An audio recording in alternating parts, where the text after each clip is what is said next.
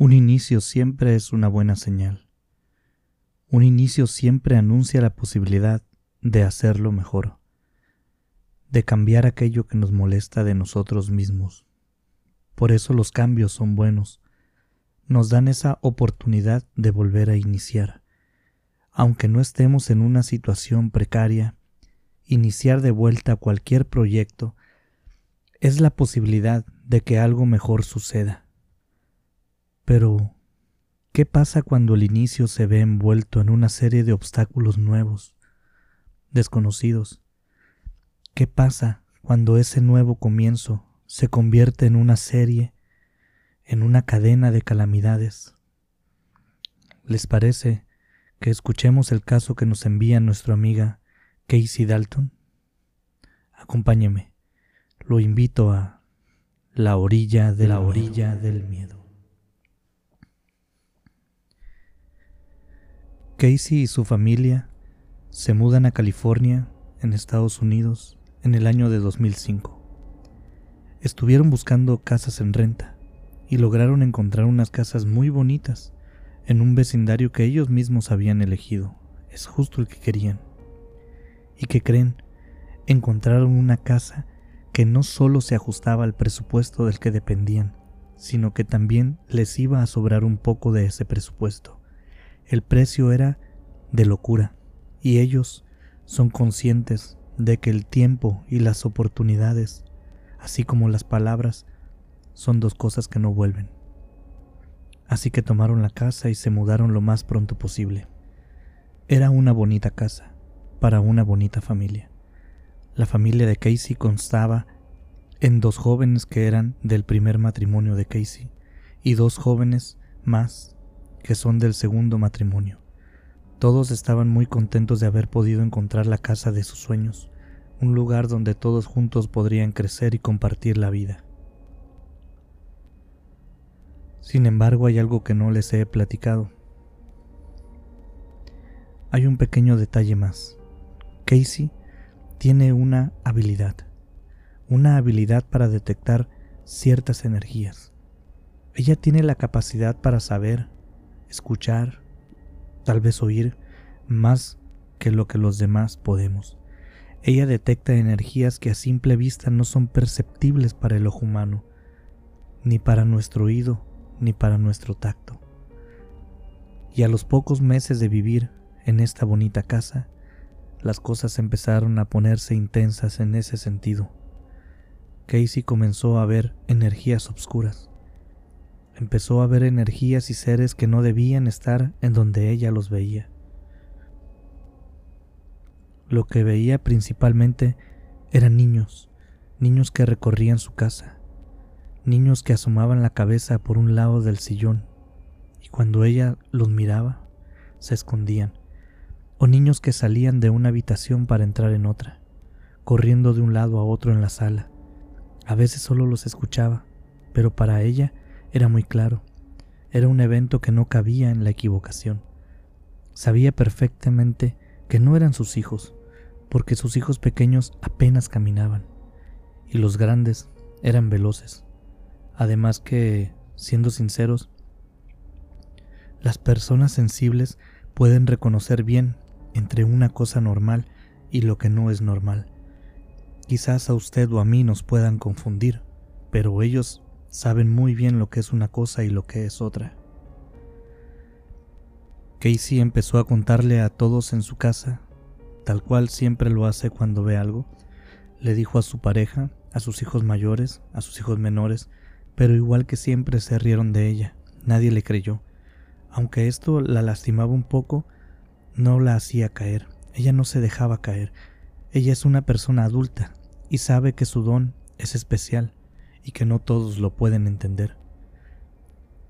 Durante una noche que le tocó descansar a nuestra amiga Casey, ella tiene un horario de trabajo que abarca parte de su noche, y esa vez que ella estaba descansando, uno de sus hijos mayores estaba cocinando.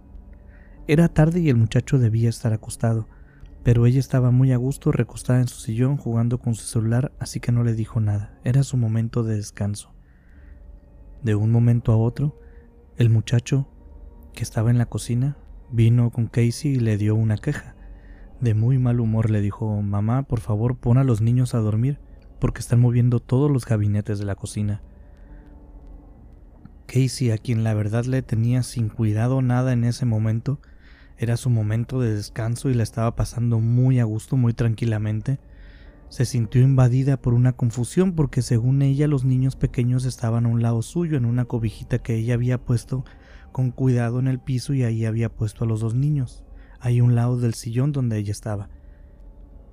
Casey voltea a ver dónde están los niños. El muchacho, al ver que su madre gira la cabeza hacia esa dirección, hace lo mismo, no por otra cosa más que por instinto, y se voltean a ver un segundo después. Casey piensa que el muchacho la quiere molestar porque está viendo a los dos niños ahí a un lado y el muchacho también los ve. Pero cuando ve la cara de su hijo, se da cuenta que el muchacho no quería asustarla ni molestarla. De verdad había cometido un error. Pero si no eran los niños los que estaban moviendo las puertas de la cocina, ¿qué es lo que había visto en la cocina? Ambos, madre e hijo, voltearon a la cocina al mismo tiempo. No ocuparon decir nada. No necesitaron ponerse de acuerdo. Simplemente voltearon al mismo tiempo para volver a revisar la cocina, para cerciorarse qué era lo que había visto su hijo. En ese mismo instante, y en un segundo, las puertas de toda su cocina integral, las puertas de arriba, las puertas de abajo, los cajones de abajo, los cajones de arriba, se abrieron abruptamente, se abrieron y se escuchó un sonido total de caos, con el sonido de las puertas, cajones, ollas, cubiertos y todo lo que Casey tenía en su cocina, todo salió volando por los aires en un segundo frente a los ojos de Casey y su hijo. Voló por los aires y cayó en el suelo. El muchacho se quedó callado, inmóvil. Casey se asustó también, pero ella estaba un poco más acostumbrada a fenómenos de este tipo, no tan fuertes pero hasta cierto punto ella estaba preparada, sabía que algo pasaba en su casa, su hijo no. No pudo hacer más que voltear a ver a su madre, y en esa mirada entendió que Casey estaba diciendo la verdad. No tuvo más remedio que creerle. Nada había que decir frente a tremendas pruebas. El muchacho que había visto el poltergeist junto con Casey era uno de los mayores, pero no era el mayor de los cuatro. A este otro chico, al más grande de los cuatro, le encantaba coquetear. Era un galán, un jovenzuelo en plena juventud. A las chicas les encantaba también coquetear con él porque era un chico guapo que gustaba de las chicas. Por supuesto, cuando él tenía una novia dejaba todo esto porque él era un joven educado y respetuoso de las mujeres. Pues a este muchacho le gustaba mucho hablar por teléfono con sus amigas pasaba hasta altas horas de la noche platicando con ellas, y a él le sucedió algo muy parecido a lo que su hermano vivió. Casey de nuevo estaba en la sala y el muchacho estaba en el teléfono. Y este muchacho camina hacia donde está Casey y le dice, dile al niño que deje de molestarme mamá, estoy hablando con mi novia y me distrae mucho. Casey, más o menos dándose una idea qué era lo que ocurría, simplemente lo hizo igual que la vez pasada. Ella sabía de qué se trataba. Ya antes le había ocurrido con su otro hijo, así que solo le respondió de una manera muy tranquila, pero con mucha seguridad. Deberías asomarte a ver a mi cama. Dime qué hay ahí. El muchacho se asoma al cuarto de Casey y ve a sus dos hermanos menores dormidos en la cama y al igual que su hermano menor, incrédulo de algo así, caminó de nuevo hacia la cocina rápidamente para resolver el asunto que estaba sucediendo en ese momento. Se asomó a la cocina y entonces las luces de la cocina empezaron a parpadear encendido, apagado, encendido, apagado, una y otra vez al mismo tiempo. Las sillas se empezaron a mover todas a la vez, de un lado hacia otro. Era un comedor con cinco sillas y todas se empezaron a arrastrar por el piso solas mientras las luces parpadeaban. Casey estaba en la sala, pero alcanzó a escuchar hasta allá el ruido que se estaba haciendo en la cocina, al igual que pudo escuchar los pasos de su hijo corriendo hacia ella. Recordemos que ella conoce estos temas, ella sabe de estos asuntos. Quizás no es una estudiosa en forma académica, pero ha vivido esto antes. Ha vivido con ello toda su vida, así que no se preocupó de más, simplemente esperó a que su hijo llegara hasta donde ella estaba. Sin embargo, para lo que no estaba preparada es para lo que su hijo vio en medio del fenómeno poltergeist. Su hijo le platicó que mientras todo aquello ocurría en la cocina, él pudo ver a un niño, pequeño, escondiéndose detrás del comedor mientras las sillas se movían. Un niño pequeño que se le quedó viendo fijamente y le lanzó una sonrisa en medio de todo aquel desorden, y entonces sus ojos brillaron como los de un gato. Tomaron la misma forma que los ojos de un gato. Fue en ese justo momento cuando él se dio la vuelta y salió corriendo en busca de su mamá. La siguiente persona en notar algo paranormal fue el esposo de Casey, aquel agradable sujeto del que ella se enamoró, pero que tampoco le creía sobre las cosas que ella podía sentir en esta casa. No es algo fácil de comprender, lo entendemos. Además de decirle lo de los niños, Casey le había contado a su marido que había unos ruidos que se escuchaban en el techo de la casa como si alguien pasara caminando por encima de este techo, como si alguien caminara sobre su casa. Afuera de la casa de Casey había empezado a encontrar cosas extrañas, una especie de masa viscosa, negra, que tenía un olor horrible. Ellos siempre pensaron que alguno de los vecinos se estaba pasando de listo, que alguno de sus vecinos los quería molestar, porque Casey y su familia habían tenido problemas con ellos, Usted sabe los problemas típicos con los vecinos, las altas horas en las que les gustaba estar de fiesta. Casey trabajaba desde las 4 de la mañana, así que para su familia el descanso era vital. Era vital que se durmieran temprano. Por este motivo habían tenido discusiones con sus vecinos. Por eso ellos pensaron que algún vecino le estaba jugando una broma pesada y de mal gusto al dejarle aquella cosa horrible en su puerta que no sabían qué era. Debo comentarles que estos vecinos llegaron al vecindario después de la familia de Casey. Evitaré decirte dónde son, porque Casey nos lo pidió. Respetuosamente nos pide no decir de dónde son originarios, de dónde provienen, pero nos permite decir que son de un estado mexicano que es famoso por ser cuna de brujos y brujas, gente que se dedica a este tema de la santería, a este tema de la energía. Casey y su familia tuvieron muchos problemas con ellos desde siempre, como ya habíamos platicado, pero empezó por las fiestas. A veces duraban tres días las benditas fiestas. El esposo de Casey los confrontó en varias ocasiones. A decir verdad, hasta hicieron uso de la policía, porque en California es ilegal hacer fiestas después de las 10 de la noche. Pero los vecinos se pusieron muy agresivos con toda la familia así que mejor decidieron que deberían aprender a vivir con aquellas personas junto a su casa. Una sabia decisión. Sin embargo, todo esto desató una ola de enfrentamientos entre la familia de Casey y los nuevos vecinos. Después de un tiempo, Casey se dio cuenta que el patio de su casa, de hecho, lo rentaban para hacer fiestas de todo tipo y a todo tipo de gente. Consideraron que esa batalla estaba perdida, así que intentaron aprender a estar en paz sin embargo, en ocasiones pasaban cosas raras. Casey un día escuchó a alguien en su ventana, a alguien tosiendo y carraspeando su garganta. Inmediatamente se pone de pie y se asoma, sin miedo, dispuesta a identificar al invasor, pero para su sorpresa no logró ver a nadie. La ventana donde ella se levantó está bastante retirada de la puerta y bastante retirada de cualquiera de las orillas del límite de su casa, de su propiedad así que era imposible que alguien simplemente desapareciera por otro lado. En ocasiones, su esposo también puede ver a una persona en la ventana, a una mujer que simplemente se les queda viendo, pero que no hace nada. Es todo lo que hace estar ahí parada en la ventana viéndolo. De repente, desaparece. En una ocasión, Casey confronta a estas personas, a sus vecinos, les dijo que si algo querían que lo arreglaran a golpes, a cachetadas. Casey es una mujer valiente, que no le tiene miedo a la vida, que toma la vida por los cuernos. Por eso le hizo esta propuesta a su vecina, pero aquella señora ni siquiera le contestó. Simplemente se dio la vuelta y se fue caminando. Sin embargo, Casey, quien tiene este don para detectar cosas, presiente dentro de sí, siente una corazonada muy fuerte, de que estas personas algo están haciéndole a su familia. De hecho, en una ocasión encuentran a un miembro de la familia de su vecino hurgando entre la basura de Casey, como buscando algo. Ella estaba segura que algo les estaban haciendo. En una ocasión, estaban Casey y su esposo en la sala. Aquel sonido de pasos en el techo comenzó.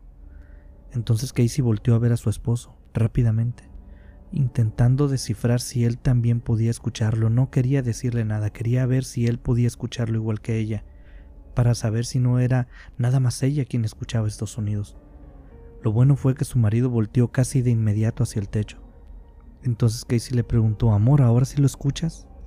Él le dijo que sí, pero retomando las pláticas que habían tenido antes le dijo directamente, pero no es en el techo, es en el ático.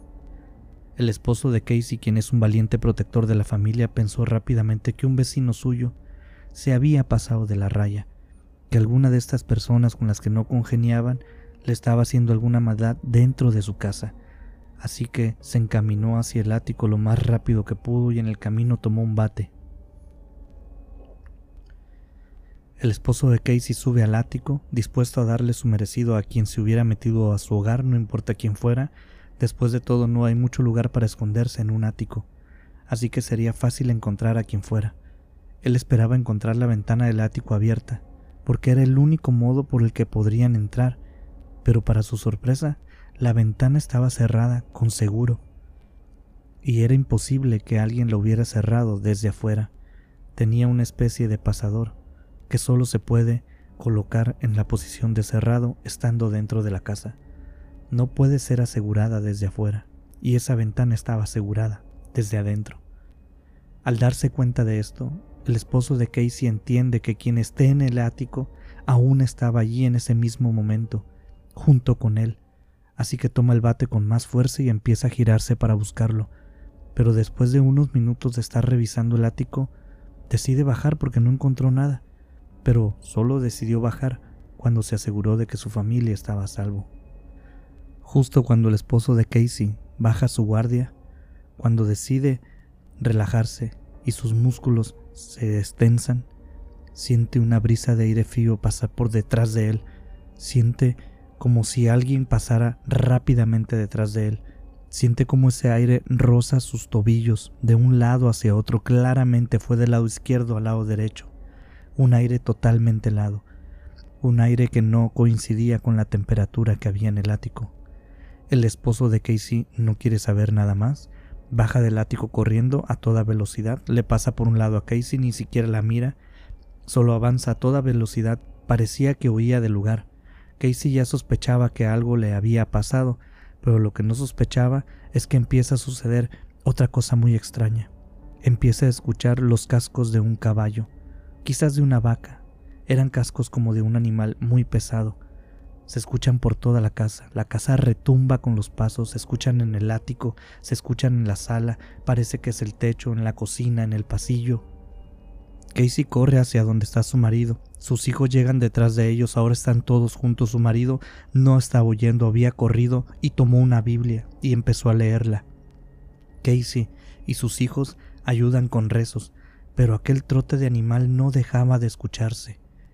Todos caminan por toda la casa leyendo la Biblia, rezando, y así continuaron hasta que eventualmente aquellos pasos se dejaron de escuchar. Después de estos eventos, ellos deciden que es hora de pedir ayuda en su iglesia ahora que todos habían sido testigos. Ellos son de una religión muy popular en Estados Unidos, pero lamentablemente el pastor no les cree, lo toma por una broma y hasta les insinúa estaban usando drogas. La familia de Casey es una familia súper sana. Su esposo va al gimnasio, no fuma, no toma, Casey tampoco lo hace. Sus hijos han tenido ese ejemplo, desde siempre. Nada de drogas, nada de alcohol en casa. Ellos se sienten muy ofendidos con la respuesta del pastor. No era lo que esperaban, pero esa respuesta fue lo que recibieron. Casey también nos cuenta que en una ocasión en que fue a recoger un dinero que le enviaron desde Los Ángeles y se lo mandaron por un supermercado. Casey llega a la ventanilla para cobrar este dinero y la persona que está trabajando allí, una mujer, le pide su identificación. La chica toma el ID, lo ve y los ojos de la trabajadora se abren muchísimo. Voltea a ver a Casey y luego voltea a ver de nuevo esta identificación. Se le ve notablemente alterada. Casey pensó que había algo mal con el dinero y le preguntó a la chica que atendía todo bien, ¿hay algún problema? ¿Qué es lo que está pasando? La chica le responde entre tartamudeos, ¿tú, tú, tú vives aquí? ¿Es la casa gris con ventanas blancas? ¿Un árbol grande de limón en la parte de enfrente? Un poco asustada por los datos tan exactos de su casa, pero de todos modos Casey le responde que sí, que esa es su casa, que si hay algo mal que ella deba saber, está intrigadísima, no es una escena que alguien se espere, que un desconocido sepa dónde vives y te dé datos tan exactos. Ella nunca había visto a esta mujer que la estaba atendiendo. La chica del supermercado se lo toma muy serio y le dice a Casey que una amiga suya había vivido allí. Esa amiga había sufrido de abuso doméstico a muy altos grados, muy grave, y salió huyendo de su casa, salió huyendo de su esposo, y llegó a la misma casa que ahora habitaba la familia de Casey. Llegó allí huyendo de su marido llevándose a sus hijos, y esa mujer era amiga de la mujer que lo estaba atendiendo en este momento, pero también le contó que un día sucedió algo terrible. El esposo, del que habían estado huyendo estas tres personas, la había encontrado, los había encontrado viviendo allí. Él entró a la casa y sucedió una tragedia. Ahí, dentro de esa casa, los niños y la mujer no lograron sobrevivir. Casey, quien por supuesto no se asusta tan fácilmente, le dijo que le creía todo, que no dudaba de su palabra. De hecho, al momento de despedirse, Casey le dijo, Te creo, yo veo a los niños con mucha regularidad. Casey sospechaba que al que le estaban haciendo brujería sus vecinos era a su marido, porque él, con el paso del tiempo, cambió muchísimo con ella. Una vez que pelearon, ella sufrió un ataque al corazón, hasta tuvo que parar en el hospital. Le hicieron una cirugía muy dolorosa porque no le pudieron poner anestesia. Después de esto, aún los roces con su esposo, cada día, cada con el paso del tiempo se volvían mayores. Y así fueron los días en aquella casa que habitaba la familia de Casey. Pero eventualmente el dueño de la casa la puso en venta, la vendió, se las pidió la casa de vuelta. Ellos no crean que sufrieron mucho por tener que dejarla. A decir verdad podríamos decir que hasta sintieron alivio se mudaron a una ciudad cerca de las montañas y hoy viven muy tranquilamente. Los eventos paranormales se detuvieron por ahora y hasta el día de hoy permanecen tranquilos. tranquilos. Amigos de la orilla del miedo, ¿ya se suscribieron? ¿Ya activaron la campanita para no perderse ninguna notificación cuando salgan nuevas historias? Está bien, está bien. Entonces no he dicho nada. Supuse que ya lo habían hecho, pero igual quise preguntar. Queremos enviar un saludo muy especial esta semana para Kiri Ellison, Jenny Esteves, Luzmina Jalil, Carol Soto, muy especial para Carol Soto, Lupita H7895, Timio Dul, Luis E. Marcos, Walter Montoya, el güey del Redmi 9, no me culpen, ese es un usuario de YouTube, para Hugo Toral, para Pedro y para Luz María, la Dama de Negro Paranormal, y para nuestro buen amigo David Beltrán. Y por supuesto también queremos agradecerles a todos quienes nos escuchan. Les agradecemos porque sabemos que comparten el contenido con quienes ustedes piensan que les puede interesar este tipo de narraciones. Me despido hoy y espero verlos en unos días más aquí en La orilla del, la Orilla del miedo.